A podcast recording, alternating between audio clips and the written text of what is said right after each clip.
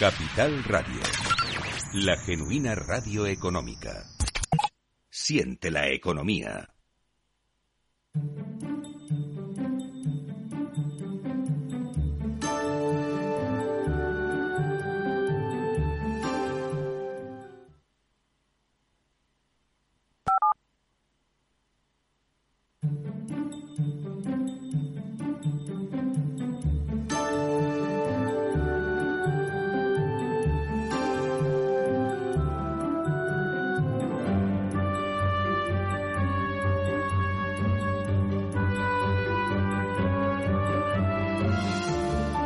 Ventaja legal, claves para manejarse en la empresa y en la vida.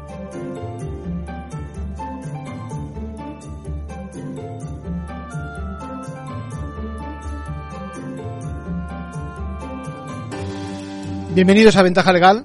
¿Saben? Todos hemos pasado por mil y un exámenes, incluso de adultos, donde uno se pone a prueba sobre lo que ha sido nuestro reciente ejercicio, ¿no? Pues bien, también, también los estados examinan cada año con el fin de ver cuáles han sido los resultados y esta semana hemos conocido precisamente la fotografía que la Unión Europea hace normalmente sobre el cumplimiento de la ley, el funcionamiento del Estado de Derecho, que me gusta decir a mí. Bueno, lo que en inglés es el rule of law, es decir, bueno, al final no ha sido ninguna sorpresa la nota que nos han puesto.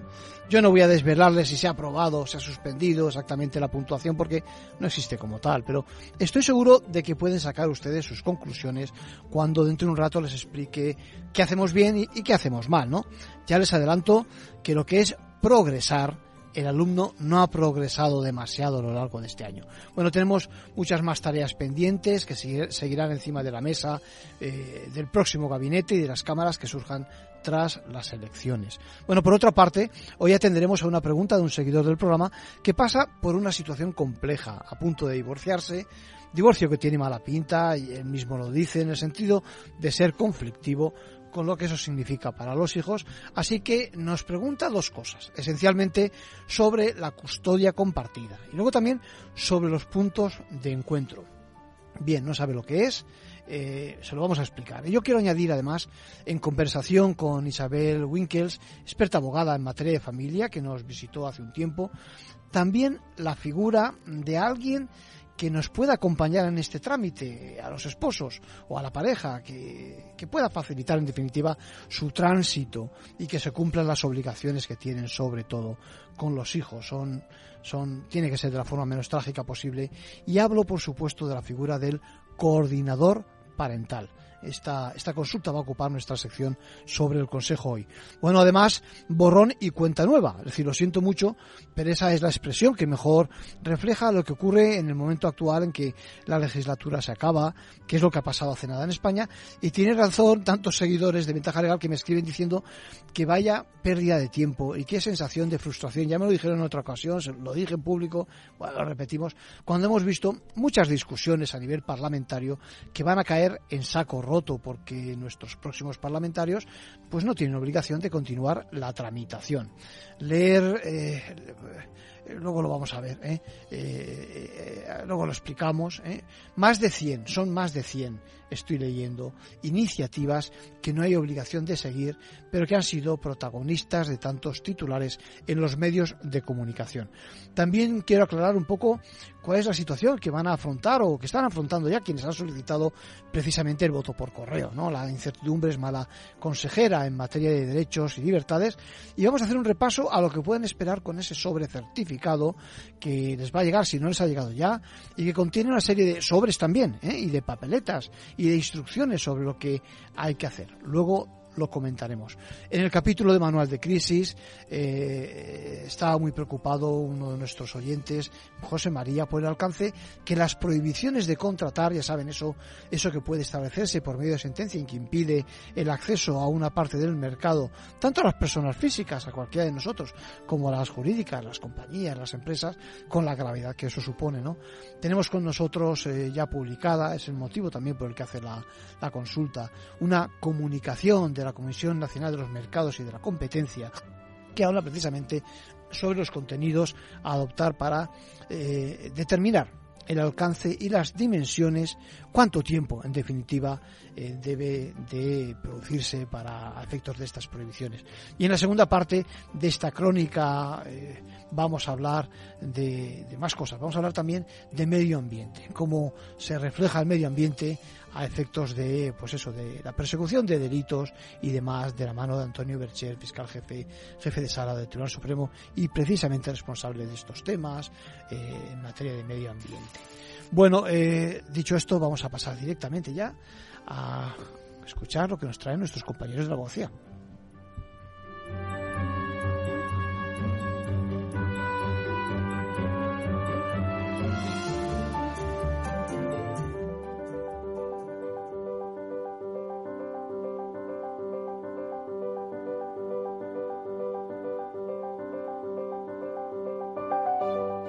En Ventaja Legal, la actualidad semanal de la abogacía.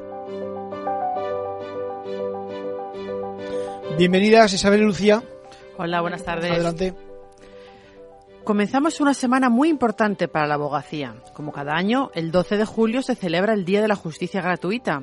Objetivo, defender y divulgar la labor realizada por los más de 42.000 profesionales inscritos al turno de oficio, que garantizan la asistencia jurídica gratuita los 365 días del año.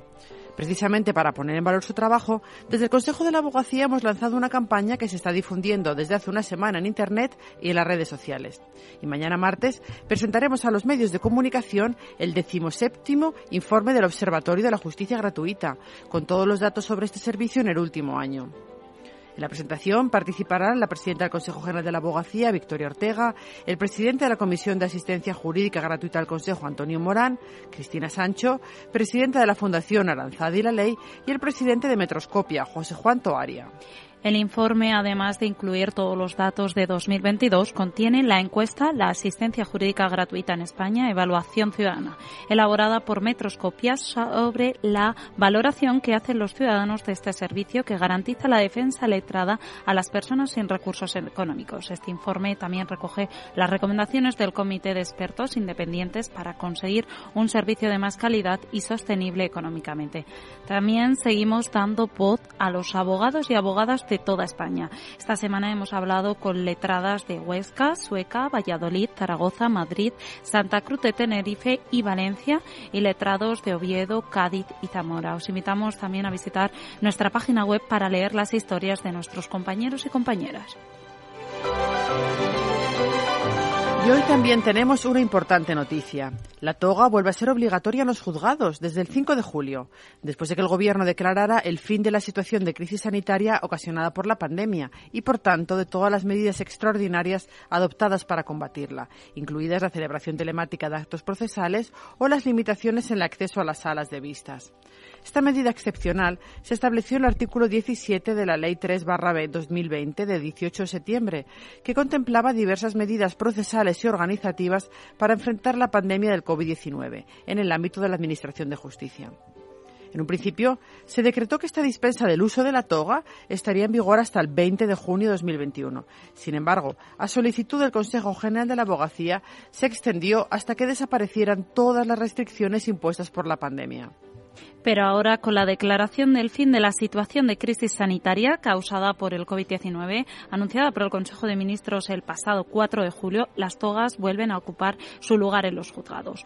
Pero eso no es todo. Esta declaración también conlleva la suspensión de otras medidas adoptadas durante la pandemia, como la celebración telemática de actos procesales y las limitaciones en el acceso a las salas de vistas. Además, se establece el restablecimiento de formas presenciales de atención al público en el ámbito de la Administración de Justicia.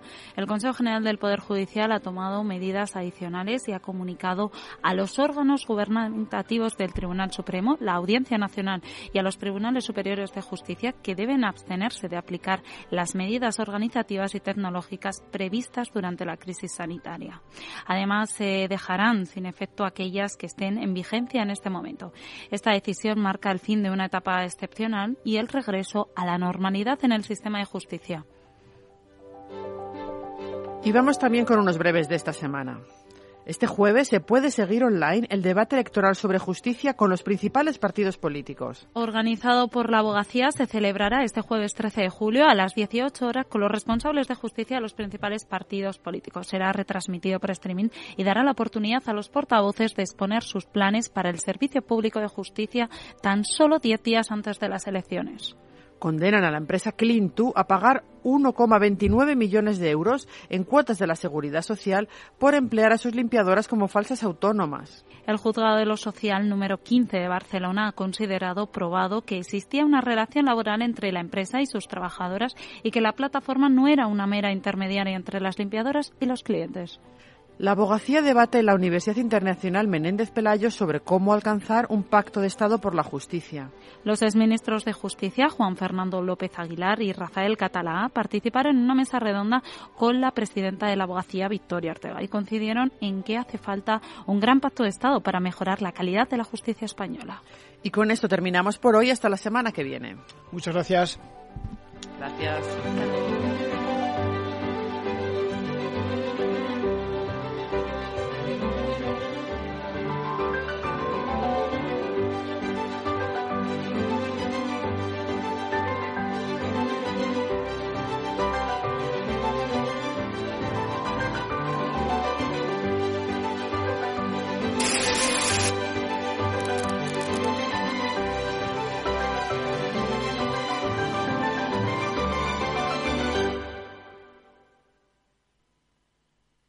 Ventaja legal, claves para manejarse en la empresa y en la vida.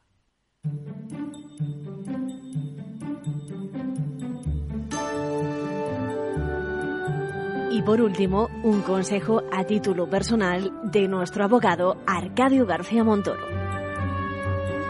Bueno, nos dice, nos dice un amigo de Ventaja Legal, dice, acabo mis vacaciones, el mes de descanso no ha sido sino una tortura. Mi pareja y yo hemos decidido divorciarnos. Dice, nos planteamos la custodia compartida de los hijos pero realmente no sabemos en qué consiste. Déjame que haga una interrupción. Eh, recordad, acudid a buenos profesionales que los hay del derecho y además, sobre todo, a profesionales especializados en esta materia, en derecho de familia. Bueno, dicho esto, sigo leyendo, dice, temo que como no me he ocupado además de los hijos durante tanto tiempo atrás, porque soy comercial, mi ruta, mi trabajo me han llevado fuera de casa durante tanto tiempo, en estos momentos no encaje esa figura y pueda perder precisamente la custodia de, los niños. Bueno, para contestar vamos a contar hoy con las palabras de Isabel Winkels, eh, abogada especializada en temas de familia, que nos visitó en su momento y que en la actualidad, por cierto, es vicedecana del Colegio de la Abogacía de Madrid. Le preguntamos en qué consiste precisamente la custodia compartida y nos da pistas, ¿eh? unas pistas para acerca de cómo puede concederse o no, porque es muy importante, muy importante conocer la forma de actuar, de juzgar de sus señorías. Lo idóneo en muchos casos para esos niños es la custodia compartida, en otros casos lo idóneo es la materna, en otros casos la paterna, ojo, y en otros casos una tercera persona, ¿eh? que ha habido supuestos en los que se ha visto la absoluta incapacidad de los progenitores de salvaguardar el bienestar y la estabilidad de sus hijos y se le ha dado la custodia a tíos, abuelos o incluso, para mí, el supuesto menos deseable, incluso a servicios sociales, porque siempre que hay un familiar dispuesto a acoger esos niños, se debe hacer cargo de ellos. Pero nos hemos encontrado con casos que en mitad de un procedimiento, a la vista de una situación dramática y la incapacidad absoluta de padres de velar por el bienestar de sus hijos, porque tirando cada uno de un brazo como lo del rey Salomón, dicen, Dios mío, al niño lo rompen, se ha acordado la intervención de un familiar y se ha acordado esa custodia a favor de una tercera persona. Entonces, la custodia compartida, ¿qué es? Es no tanto un reparto aritmético, porque muchas veces se dice, es que está una hora más, un día más con uno o con otro. No. La filosofía de la. No, no es así. No es así. De hecho, también esta guía, esta guía que hace una recopilación de la jurisprudencia del Tribunal Supremo sobre la custodia compartida, que además la elabora José Antonio Seijas Quintana, que es un magistrado del Tribunal Supremo ahora jubilado, pero que ha sido el responsable de sistematizar la doctrina del Tribunal Supremo en estos puntos y lo ha hecho maravillosamente bien, porque José Antonio Seijas es una eminencia absolutamente reconocida en derecho de familia. Los diez últimos años ha recogido, en efecto. Efectivamente, sí, sí. Y sistematizada por él buscando, según los puntos concretos, cuáles son los, los, eh, las patas más importantes sobre las que se debe de fundamentar el reconocimiento de esa custodia compartida. Y parte del hecho de decir que no es un reparto igualitario de tiempos, sino de implicación y corresponsabilidad. Esto es o sea, siempre puede haber en una vida, porque los jueces, ¿qué es lo que deben de hacer? Mirar para atrás el momento, por supuesto, las posibilidades futuras, pero sobre todo mirar para atrás. Esa implicación de esos padres en las vidas de los niños. ¿Ambos han estado implicados por igual? ¿Ambos les han estado llevando al pediatra o se han pedido bajas en su trabajo para cuidarlos cuando han estado alguno de ellos malito o han acudido a las tutorías o han ido a las reuniones escolares o les han llevado extraescolares de una manera más o menos paritaria. Es decir, ambos tienen pleno conocimiento de que si el niño tiene un problema en el ojo que tiene que tener un parche en él o si tiene que ir al dentista porque tiene que hacerse tratamientos de flúor por un eh, problema de lo que sea. Es decir, ambos están igualmente implicados Ambos conocen perfectamente las características de su hijo, están igualmente implicados, aunque no tengan la capacidad de estar exactamente el mismo tiempo. ¿Tienen la misma implicación? Si la respuesta es sí, adelante con la custodia compartida, porque lo que se pretende salvaguardar es que el niño note el menor número de cambios posibles en su vida. El divorcio de sus padres ya es un cambio, ya es un cambio, porque lo es, pero que ese cambio sea lo menor posible. Entonces, si un niño ha tenido esa presencia muy permanente de ambos padres y de repente le quitas a uno de ellos, ese niño sufre. Y viceversa también. Si ha habido uno de los progenitores que ha estado permanentemente implicado, que es el que le ha llevado a sus actividades, a sus médicos, etcétera, y de repente ese niño le cambias y hay rutinas que tiene que asimilar el otro y que a lo mejor no conoce tan bien, pues también implica un cambio. Vamos a mirarlo todo. Eh, traducido, Isabel, estamos hablando de la actitud de los padres eh, si son los responsables con respecto a los hijos, ¿no? Ni más ni menos. Responsabilidad, implicación, más que tiempo. Sí. Porque un padre o una madre que llegan a su casa a lo mejor a las 3 de la tarde, se ponen las noticias, cogen el periódico, por la tarde se van a hacer fútbol al gimnasio, llegan a casa, se toman su cervecita, cenan y pasan del niño, pues efectivamente estará en casa desde las 3 de la tarde pero sin, sí, implicaciones cero patatero, cero patatero. O sea, claro. no es tiempo, es me siento a hacer los deberes, le llevo a jugar al tenis, le, le baño, estoy con él, le leo el cuento. Es convivencia. Y sabes, sería, podemos decir convivencia efectiva, es decir, decimos la responsabilidad, ¿no? De, los... Y un último apunte de la pregunta del oyente. Dice, mi mujer me se despide diciéndome, y nos veremos en el punto de encuentro. ¿Qué es eso? Se lo preguntamos a Isabel. Mira, los puntos de encuentro son una figura que se crea que, que muchas veces, o sea, lo que hace para mí es, eh, en principio, facilitarle la vida a los niños. Porque cuando a veces en las entregas o recogidas del padre en casa de la madre o viceversa, pues no me has dado la maleta, pues me has dicho esos encuentros que lo que generan esa misma tensión a los pobres críos de la que estábamos hablando, cuando son casos de esas de tan tan alta conflictividad que lo que hacen es, a veces impiden incluso esas entregas con, normalidad, pues por parte del juzgado se acuerda que esa entrega se haga en un punto de encuentro. Hay dos maneras de desarrollar las visitas. El punto de encuentro sirva exclusivamente para que llegue el padre, deje al niño, el padre se va, a continuación llega la madre, recoge al niño, se lo lleva y hace su visita. Y la recogida exactamente lo mismo, hacerlo como si fuera a través de terceras personas, pero un punto de encuentro. Ahí hay profesionales que levantan un acta, el padre llega puntual, recoge, papá, papá. La madre llega, pues tal, y, lo recoge. El niño llega, se le ve contento, se le ve triste, pues como un recuerdo muy escueto, exactamente porque es de entrega recogida. Y luego hay una segunda modalidad de intervención, que es cuando la conflictividad es alta y los niños están muy afectados o cuando hay problemas de violencia de género, por ejemplo, situación que también está abordada en esta guía, las visitas, las visitas se desarrollan dentro del punto de encuentro, dentro, o sea, no hay opción de sacar al niño fuera, sino que se desarrollan durante una hora o dos horas en el punto de encuentro, a veces con supervisión, o sea, que no se les deja solos, hay siempre un profesional supervisando para evitar que al niño se le hagan preguntas que no se deberían hacer, o se le trasladen comentarios desagradables sobre el otro eh, progenitor, en fin, para evitar este tipo de situaciones y están observados o simplemente pues se les deja eh, a su libre albedrío, pues muchas veces el padre o la madre pues llevan pues la merienda, llevan juguetes, llevan fotos, les llevan regalitos y se desarrolla la visita dentro de ese punto de encuentro. Entonces, es una manera limitativa de mantener esa comunicación. Es muy duro. Es muy duro. Pero Tener que llegar a ese punto es duro, en efecto. Muy duro, muy duro, muy duro. Yo no me lo podría ni imaginar, pero, pero a veces en situaciones por X, por denuncias o por lo que sea, es la única vía que tiene un progenitor. Es un mal menor. es, un, menor. Sí, y, y, el coordinador, como has dicho, figura clave. Allá donde la El coordinador parental. Ah, para, mí, es, para mí es, es una figura esencial que está empezando a desarrollarse aquí. Por vía jurisprudencia hay varios proyectos pilotos en algunas comunidades autónomas, en Cataluña, en Madrid, hay un par de juzgados, en Baleares.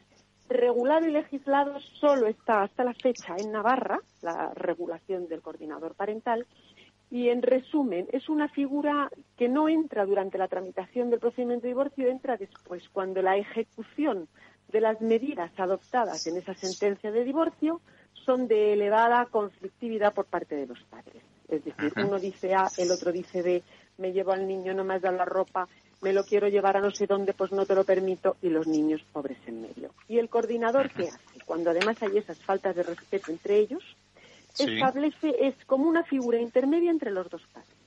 Algo así como un mediador. No, tampoco, porque tiene alguna facultad más que el mediador está ahí entra dentro de lo que es la capacidad de cada coordinador. Hay, por ejemplo, varios coordinadores en Madrid. Hay una coordinadora que a mí me encanta, Marilén Villalonga. Por ejemplo, Marilén lo que hace es crear un chat, un chat entre el padre, la madre y ella. Y les prohíbe ninguna comunicación que no sea a través de ella. Y ella entonces ve, oye, llego cinco minutos tarde, o por favor, méteme el uniforme, o el niño ha venido sucio, o el, en fin, con eso ya evitas, evidentemente, una tercera persona que esas expresiones muchas veces deleznables que se intercambian padres entre ellos ya las van a omitir, porque hay alguien que está vigilando. Y alguien que tiene la capacidad y la obligación de informar de manera regular al juez cómo se van desarrollando esas visitas.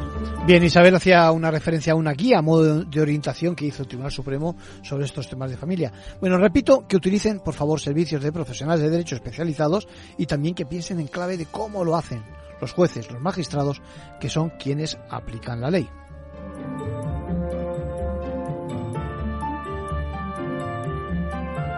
Ventaja legal con Arcadio García Montoro.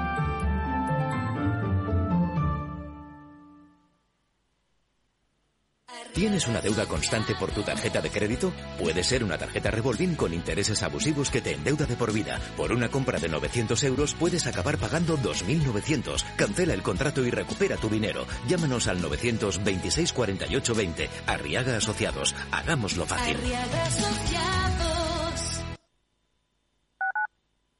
Capital Radio, Madrid, 103.2. Disfruta de la mejor cocina gallega en Montes de Galicia. Todo un clásico moderno en el barrio de Salamanca. Disfruta de la variada dieta láctica, de las mejores carnes y pescados tratados con respeto y transparencia y regados con una de las mejores bodegas de la zona. En grupo, en familia o en pareja, Montes de Galicia te ofrece el espacio perfecto en cada ocasión. El próximo 11 de julio, de 10 a 11 horas, no te pierdas el especial sobre ciberseguridad en la empresa con el equipo de Cyber After Work. Analizaremos junto a Incide y Vectra los nuevos escenarios de amenazas cibernéticas para las empresas, los puntos débiles de las compañías y las mejores herramientas de protección para evitar un ataque. El 11 de julio, de 10 a 11 horas, especial ciberseguridad en Capital Radio. Escucha lo que viene. ¿Sabes cuál es el mejor dial para escuchar Capital Radio? Tu móvil. Ya tienes disponibles las versiones de iOS y Android de Capital Radio.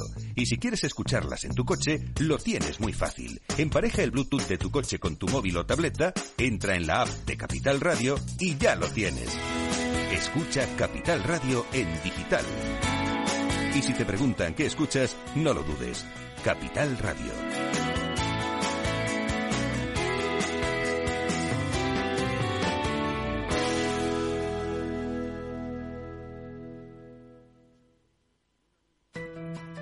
En el balance nos preocupamos por nuestros hijos, por su vinculación con el mundo de Internet y las redes sociales, y analizamos sus riesgos de la mano de Pilar Rodríguez en Familias Enredadas, todos los lunes a las ocho y media de la tarde en El Balance, Capital Radio.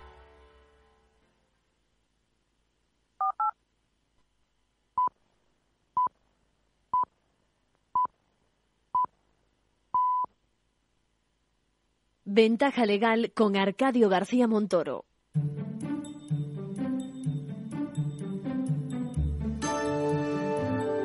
Bueno, vamos a repasar eso del voto por correo. Muchos se preguntan a estas alturas. Dicen, no hemos recibido noticias acerca de cómo sigue y cuál es el siguiente paso una vez que hemos solicitado el voto por correo. Vamos con una pequeña ayuda porque la incertidumbre, decía, sobre todo en materia de derechos y libertades, es algo que es lo peor que nos puede ocurrir. Bueno, vamos a compartir, por lo tanto, cuál es el siguiente de los pasos. Decía que, todos aquellos que no pueden acudir el día 23 y han solicitado eh, precisamente el voto por correo tienen que dar. Bueno, lo primero, que sepan que van a recibir una carta, un sobre, por correo certificado, es decir, que tienen que firmar el acuso de recibo. Y en ese sobre encontrarán varias cosas. Lo primero, unas instrucciones para ejercer el derecho al voto. Luego el certificado de inscripción en el, registro, perdón, en el censo electoral, eh, un sobre de envío a la mesa y las correspondientes papeletas con los sobres de votación y que ahora hablaremos de ellos. Bueno, lo que hay que hacer es introducir en el sobre de envío a la mesa electoral un sobre blanco, un sobre que lleva ya impresa una etiqueta que incluye tanto de la dirección como el detalle del distrito, la sección y la mesa que nos ha tocado. Por lo tanto, no hay que hacer nada, cuidado, en esa, en esa, en esa etiqueta. No hay que tocar nada, no hay que rellenar nada, no hay que modificar nada. Y decía que lo que hay que hacer es introducir en ese sobre el certificado de inscripción en el censo electoral, que es una hoja con un código de barras donde consta el certificado que ha hecho el delegado provincial de la Oficina de Censo Electoral, que deja constancia precisamente de nuestra identificación, nombre, apellidos, eh, DNI y el hecho de que nos corresponde, como decía antes, eh, un distrito, una sección y una mesa a la que irá dirigido. Pues bien, lo introducimos también y luego no olvidamos los dos sobres de votación, el clásico blanco y el clásico de color salmón. El blanco con el rótulo de diputados, en el que habrá que guardar la candidatura que hemos elegido dentro del abanico que nos ha llegado. Uno ha tenido el detalle de contar, por ejemplo, en Madrid son 11 eh, las, posibilidades, ¿eh? lo doblamos, lo metemos en el sobre, repito, en el sobre blanco referente a los diputados y por otra parte, con respecto al sobre salmón mm, relacionado con la elección de senadores, ojo, que aquí sí hay que, hay que hacer algo, es decir, por ejemplo, en el caso de Madrid nos llegan 10 opciones y hay que seleccionar con una, eh, con una X aquellos candidatos que nos gustan. No haber relleno dentro del sobre salmón y por lo tanto tanto sobre salmón, repito, como el blanco de los diputados, eh, pues eh, lo introducimos y hacemos el voto por correo, siendo residentes de España y dirigidos, como decíamos, al presidente de la mesa electoral. Lo cerramos ¿eh? y una vez que lo hemos cerrado, en la parte de atrás, donde pone remite, escribimos esta vez sí nuestro nombre, nuestros apellidos y nuestra dirección. Acto seguido y antes del 19 de julio, esa es la fecha límite, hemos de llevarlo personalmente a la oficina de correos donde nos van a pedir nuestro DNI, pasaporte o carnet de conducir y punto. ¿eh? Mm, solo dos matices más. En primer lugar, que quede bien claro que ni podemos ir a votar en persona el día de las elecciones, ni debemos cometer el error de meter estos sobres dentro del buzón de correos ordinario. Y pues si alguno, ya saben, si alguno no puede llevarlo, esta vez sí, a la oficina de correos, pues puede hacer como siempre el trámite presentando, llevando una fotocopia del DNI, eh, siempre podrá autorizar a un tercero acompañando esa fotocopia de su propio DNI, repito, eh, y nuestro carnet de conducir o el pasaporte, recuerden.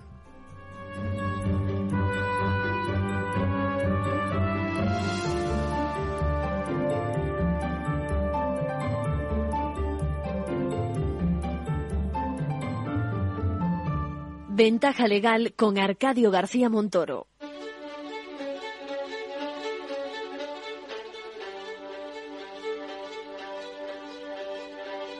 La entrevista, escuchar, es compartir conocimiento.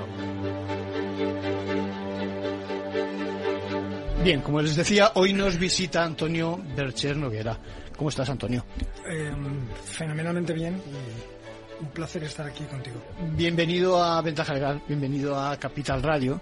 Eh, para quien no conozca a Antonio, Antonio es doctor nada más y nada menos que en Derecho en Cambridge. Eh, Antonio es máster en Derecho en Harvard, no me equivoco, ¿no? Eh, letrado del Tribunal de Justicia de la Unión Europea ha sido, bueno, ¿qué no ha sido? En estos momentos, fiscal de sala de medio ambiente y Urbanismo y presidente del Consejo Consultivo de Fiscales del Consejo de Europa. ¿Es así? Es cierto. Bueno, una pequeña precisión. Eh, según la normativa del Consejo de Europa y del Consejo Consultivo, eh, la presidencia son estrictamente dos años y además es por elección, es decir, no es por designación del Estado de cada uno de los partícipes. Entonces hubo elecciones cuando terminé mi mandato y em, me plantearon que me presentara para el buró y en este momento, habiendo terminado en la presidencia, estoy eh, llevando el buró. Son cuatro personas, dos fiscales, el vicepresidente y el presidente del Consejo Consultivo. Está más que claro que es una persona de sobrada experiencia, ¿eh? de referencia en el tema medioambiental, ¿vale? Y de eso es de lo que vamos a hablar hoy, aquí en un en un entorno como es el de Capital Radio, precisamente orientado hacia la empresa, ¿no? Eh, eh, quiero también que hablemos de tu libro, ¿eh? es decir, aquí el libro lo traigo yo, es decir, porque es que me interesa mucho delincuencia ambiental y empresas, pero antes que nada una pequeña referencia, es decir, el mismo libro hablas al, inicio precisamente de, de la tensión que hay entre medio ambiente y desarrollo, ¿no? Y yo cuando, cuando lo leía, cuando me llegó, pensé, digo, bueno, digo, esto es una, esto es una, es una barbaridad, que a estas alturas, que a estas alturas todavía haya, ¿no? Sea una contradicción, parezca una contradicción eh, avanzar sin respetar tantas cosas, también el medio ambiente. Excelente pregunta. Vamos a ver. Em, evidentemente hay eh, muchas respuestas. Eh, yo lo voy a plantear de la siguiente forma. Quizá en esta materia la dificultad surge con el hecho de que eh, estamos en un contexto absolutamente pionero. Si estamos hablando, por ejemplo, de confrontaciones en materia financiera o eh, aspectos complicados en bolsa o supuestos similares, eh, digamos que hay generalmente siempre una, una cierta base intelectual establecida a lo largo del tiempo por la experiencia, por los estudios, por las investigaciones que se han hecho al respecto, etcétera, etcétera. Con la temática ambiental quizá el problema que estamos teniendo es que eh, eh, el tema no está definido todavía. Voy a resumirlo con un ejemplo mm, que parece una tontez, Venga, a ver. pero no lo es. históricamente, por ejemplo, eh, hemos consumido cantidad de bienes y objetos integrados por plomo. Eh, luego se, se, supo, todo el mundo asume perfectamente que el saturnismo procede. Sin duda. Luego eh, empezamos a cuestionar también, bueno, el uso del mercurio. Yo recuerdo de pequeño, soy de pueblo, y, para mí era una alegría enorme que se le rompía el, termómetro de mercurio en mi Para jugar como jugaba yo. Ciertamente.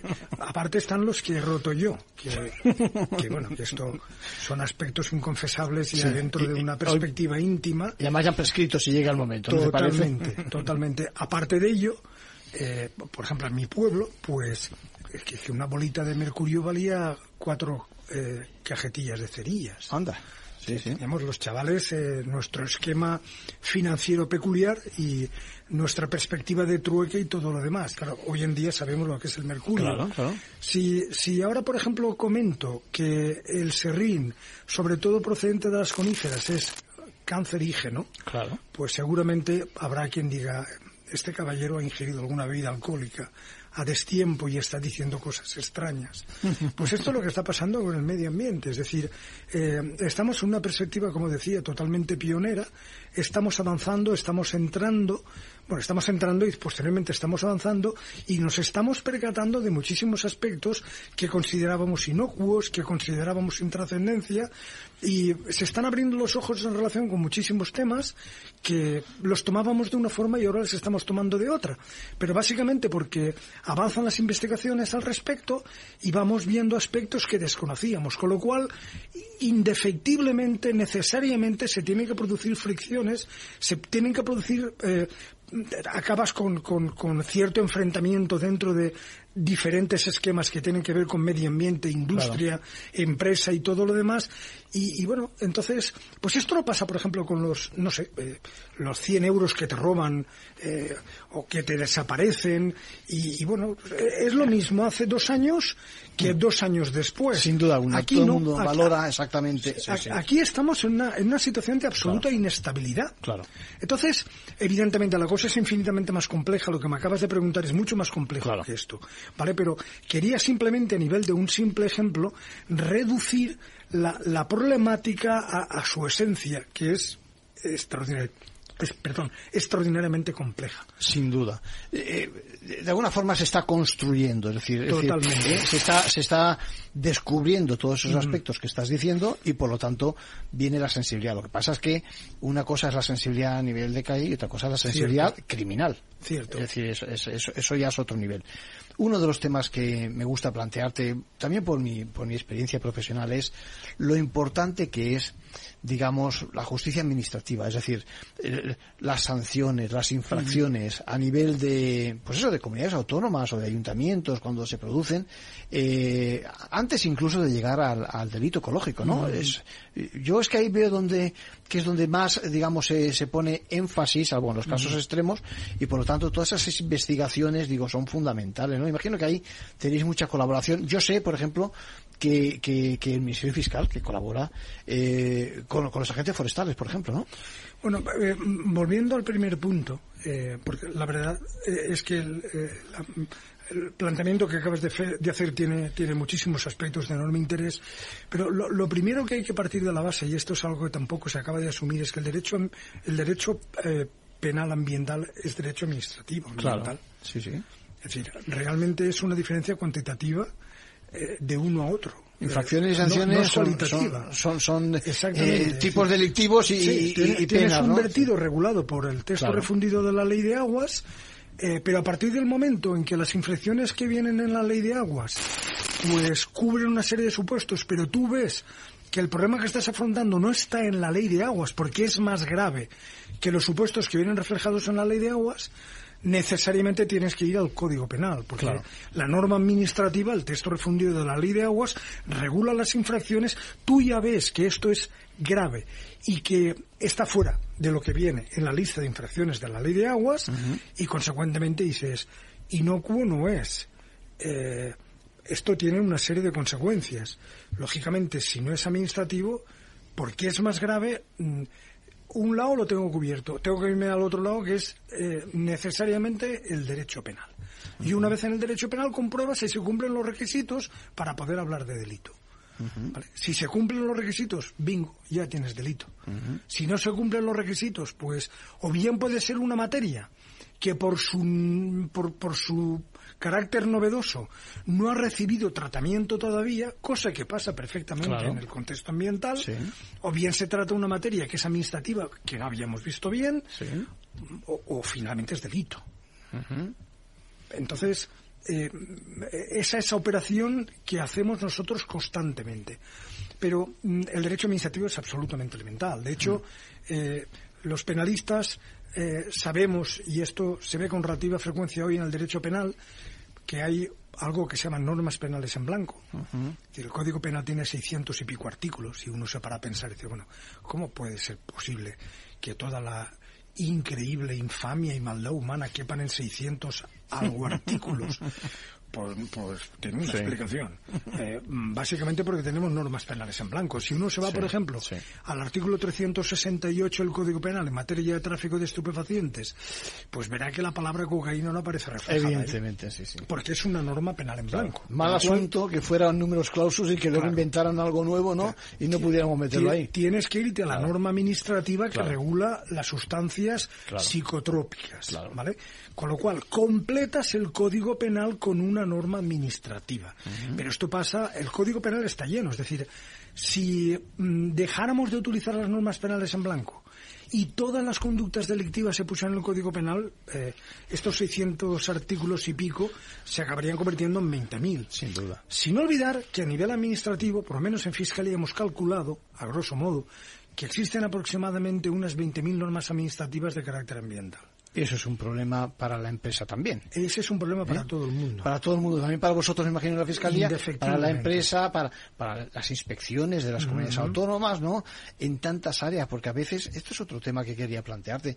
Fíjate, eh, algunas veces hemos, hemos comentado eh, delitos contra el patrimonio o el tema de los grafitis, por ejemplo, ¿no? El Tribunal Supremo se ha pronunciado diciendo que cuando estamos hablando de una obra de interés, creo que es catalogada cultural, no sé exactamente, pero de ese nivel, puede constituir también un delito, etcétera, etcétera. Eh, o, el patrimonio, desde el punto de vista arqueológico, por ejemplo, también. De hecho, la última sentencia en materia de patrimonio histórico, bueno, hay que decir que el patrimonio histórico eh, forma parte, está integrado dentro de lo que conocemos como medio ambiente en España a nivel penal. Por eso, sí, sí. Eh, entonces, es que resulta un poco llamativo, porque la gente dice, bueno, sí, el halcón peregrino está protegido y está en medio ambiente, pero luego pues el patrimonio histórico también, bueno, ¿qué conexión hay entre la columna dórica y el halcón peregrino? Pues básicamente porque en su momento el tema lo trató Naciones Unidas en los años 60 y 70 en lo que se conoce como patrimonio común de la humanidad y dentro de la perspectiva del patrimonio común de la humanidad por afectación está el patrimonio eh, histórico, el, medio ambiente propiamente dicho, la ordenación del territorio, el urbanismo, etcétera, etcétera. Entonces, digamos que es una clasificación, eh, eh, un concepto amplio de medio ambiente con la correspondiente clasificación que, nos vino en su momento de, ámbitos ajenos al propiamente territorial español desde el punto de vista jurídico. Igual que también la gente se plantea, yo recuerdo en algún coloquio y tal, bueno, es que claro, se crea la Fiscalía de Medio Ambiente pues en un momento de interés político porque siempre se aprovechan elecciones y tal. Bueno, lo cierto es que la creación de la especialidad en medio ambiente en España la planteó previamente el Consejo de Europa, un año antes de que tuviéramos Constitución. Está, por, está por, encima de, la oportunidad política. Exactamente, en el año 1977 con la resolución 7728. Y en aquel momento se recomienda a todos los Estados miembros que, que, que creen que constituyan fiscalías de medio ambiente y que, a ser posible, eh, se especialicen los jueces también. ¿vale? Entonces, claro, el tema es que vamos nadando permanentemente. Son, son materias muy novedosas en el fondo. Aunque desde siempre se ha contaminado, aunque desde siempre, pero evidentemente la aproximación, vamos a decir, científica es, reciente. ¿Crees que hay mayor sensibilidad ahora por el tema medioambiental? Porque eh, si, si cogemos cualquier titular de cualquier medio de comunicación, hablamos de hoy, por ejemplo, de empleos verdes, de economía circular, de revolución energética, de lo eléctrico no. ¿Tú en general crees que hay mayor sensibilidad? ¿Qué te parece? El planteamiento tiene también diferentes aspectos a tomar en consideración. Eh, vamos a ver, hay un excelente informe del, Consejo de Investigaciones Sociológicas mm. eh, del 2010 con el título Ciudadanía y Medio Ambiente. Y lo que dice en el 2010 el CIS es que estamos concienciados ambientalmente, pero solo de boquilla. Es decir, que todos, todos tenemos el medio ambiente ahí, pero eh, es una cosa que, que en fin, que, la tenemos presente, pero que lo que es actuar en consonancia con, con esa perspectiva, con ese tenerlo presente, no está tan claro. Igual no está. o sea, No. ¿Compramos algo? ¿Quiere usted una bolsa de plástico? Sí, démela. Sí, es más ¿Eh? cómodo. Sí, más cómodo. Sí, bueno, como solo es una, pues. Sí, eh, pero una por aquí, otra por allá, al final- Exactamente. sí, Somos sí. 47 millones y claro, Claro. como te- tenemos además mm, mm, un- una perspectiva dentro del contexto nacional de, de opiniones bastante similar, ¿no? Sí, Entonces, pues claro, el, el problema básicamente es ese, pero la Fundación BBVA el año pasado también hizo un, hizo un trabajo absolutamente extraordinario donde se pone de manifiesto aspectos que llaman la atención, ¿no? O sea, realmente la inmensa mayoría de españoles estamos preocupados por el medio ambiente. Pero el 80% de los españoles no quiere dejar el coche. Sí, bueno, a ver, ¿cómo, Sí, cómo se come una cosa y la otra. come? Es increíble, sí, Sí, sí. o sea, es, es la famosa expresión anglosajona not in my backyard. Ahí estamos. O sea, sí, sí, siempre, pero nunca pero a, en a mi mí, propia a casa. a mí no me, a mí no, sí, me sí. complica la existencia. Sí, sí, sí. Es yo- a nivel, yendo, volviendo otra vez al tema de la empresa, eh, lo que sí que es cierto es que eh, me estoy acordando ahora del foro de Davos, pero bueno, de, de- de- de un montón de, de informes, CNMV, bueno, donde eh, cada vez no voy a decir que importan menos, pero junto a los informes financieros, es decir, junto a las cifras, digamos, que tienen que rendir los consejos de administración y presentar ante sus eh, socios todos los años, cada vez más se habla de este tipo de cuestiones, de sostenibilidad, etcétera. Y yo creo que por esa vía sí que, hombre, sí que cunde algo, ¿no? Es decir, que cada vez más, ¿no? Bien, ex- excelente pregunta también. Estoy Bueno, contento de haber venido. o sea. Y, y- y- y yo contento de tener por lo menos dos preguntas buenas. Bien. Bueno, eh, vamos a ver. La primera cosa que llama la atención, el primer delito contra el medio ambiente que respecto al que se consigue condena a España es contra una gran empresa, a la que no voy a citar por Sí. razones evidentes. Sí. ¿vale? Costó eh, aquella condena. eh, eran unas circunstancias muy peculiares. Realmente la información que teníamos en relación con la materia era prácticamente, ya no digo pobre, pobrísima. ¿m?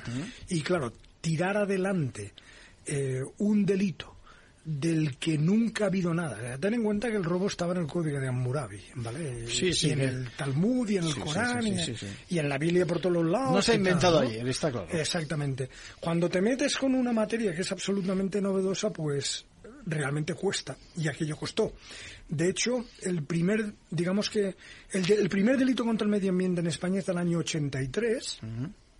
La condena tardó, se dictó siete años después. O sea, diariamente el Supremo dicta unas 14 o 15 sentencias en diferentes temas, diariamente. Para medio ambiente se tardó eh, siete años. Siete años. Desde el 83 hasta el 90.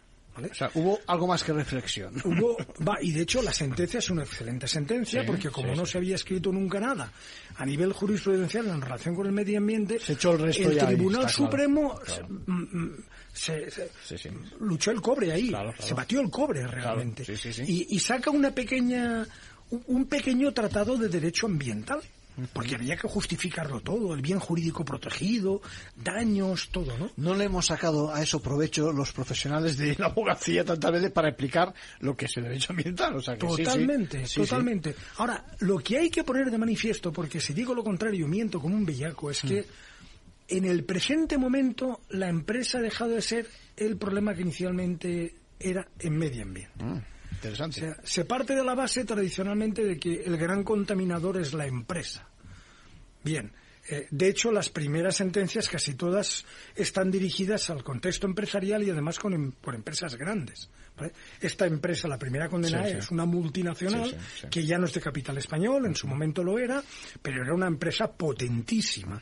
Bueno, lo que estamos viendo en este momento es que hay un sector empresarial importante que está asumiendo toda esta problemática eh, que reacciona muy positivamente y que, bueno, no digo que no siga habiendo problemas. De hecho, creo que era la revista Forbes el día 17 de este mes, es decir, hace nada, Sí. en relación al greenwashing de Marras, ponía de manifiesto, Te iba a preguntar yo luego sobre el greenwashing. Venga, sí, sí. ponía de manifiesto que mm, creo que no llega al 14% de empresas que se venden como sustentables y no lo son.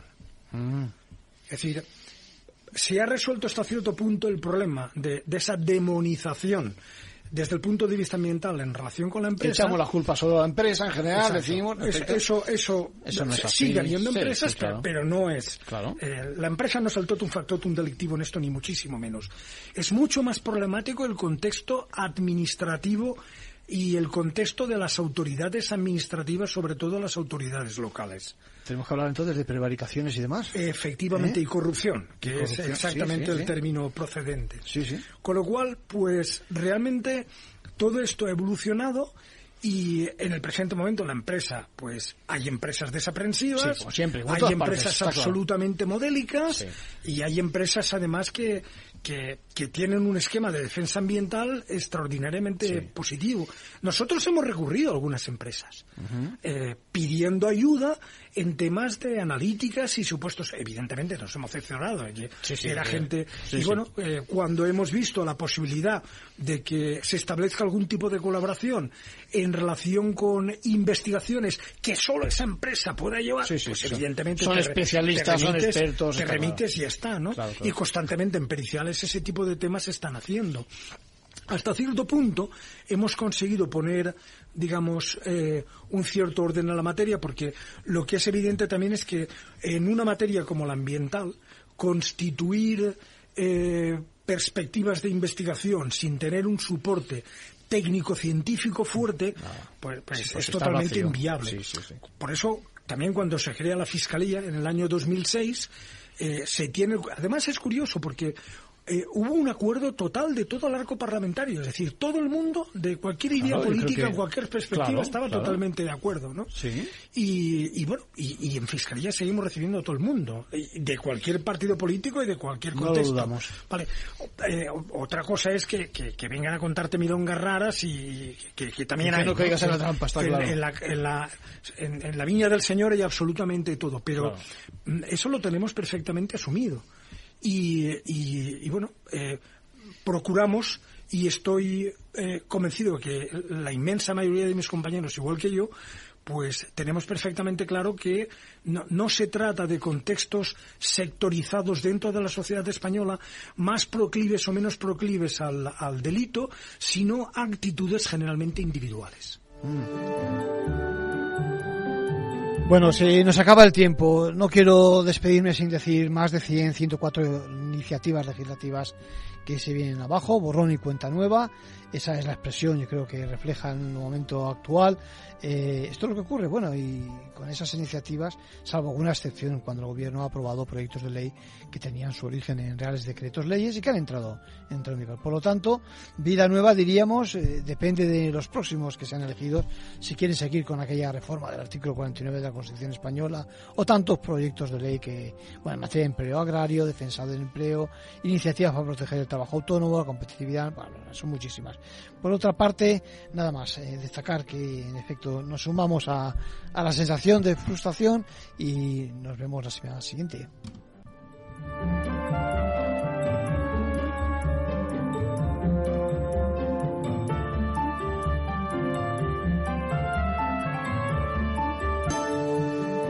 Ventaja legal con Arcadio García Montoro.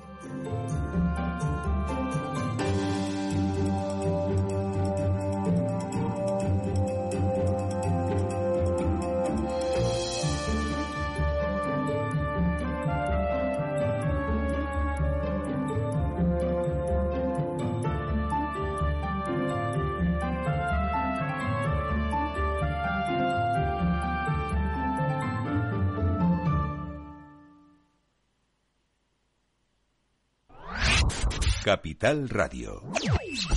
Siente la economía. Si te gusta el pádel, en Capital Radio tenemos tu espacio. Todos los martes, a partir de las diez y media de la noche, saltamos a la pista para contarte la actualidad del World Padel Tour, los torneos amateur, las novedades de las marcas y toda la actualidad relacionada con el segundo deporte más practicado de España. Esto es Padel los martes a las diez y media de la noche en Capital Radio.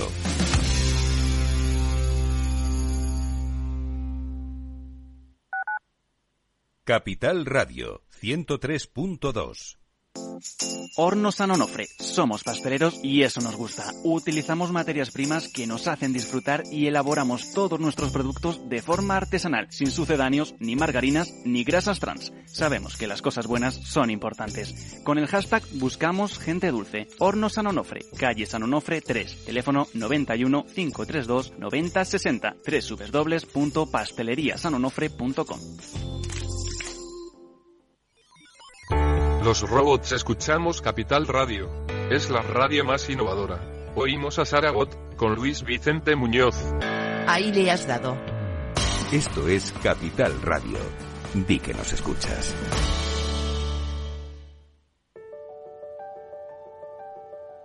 Capital Radio lanza el nuevo formato de Cripto Capital, todos los lunes a las 3 de la tarde con el maestro de trading algorítmico Carlos Puch Sajibela. Lo que nadie te cuenta, escúchalo en Cripto Capital.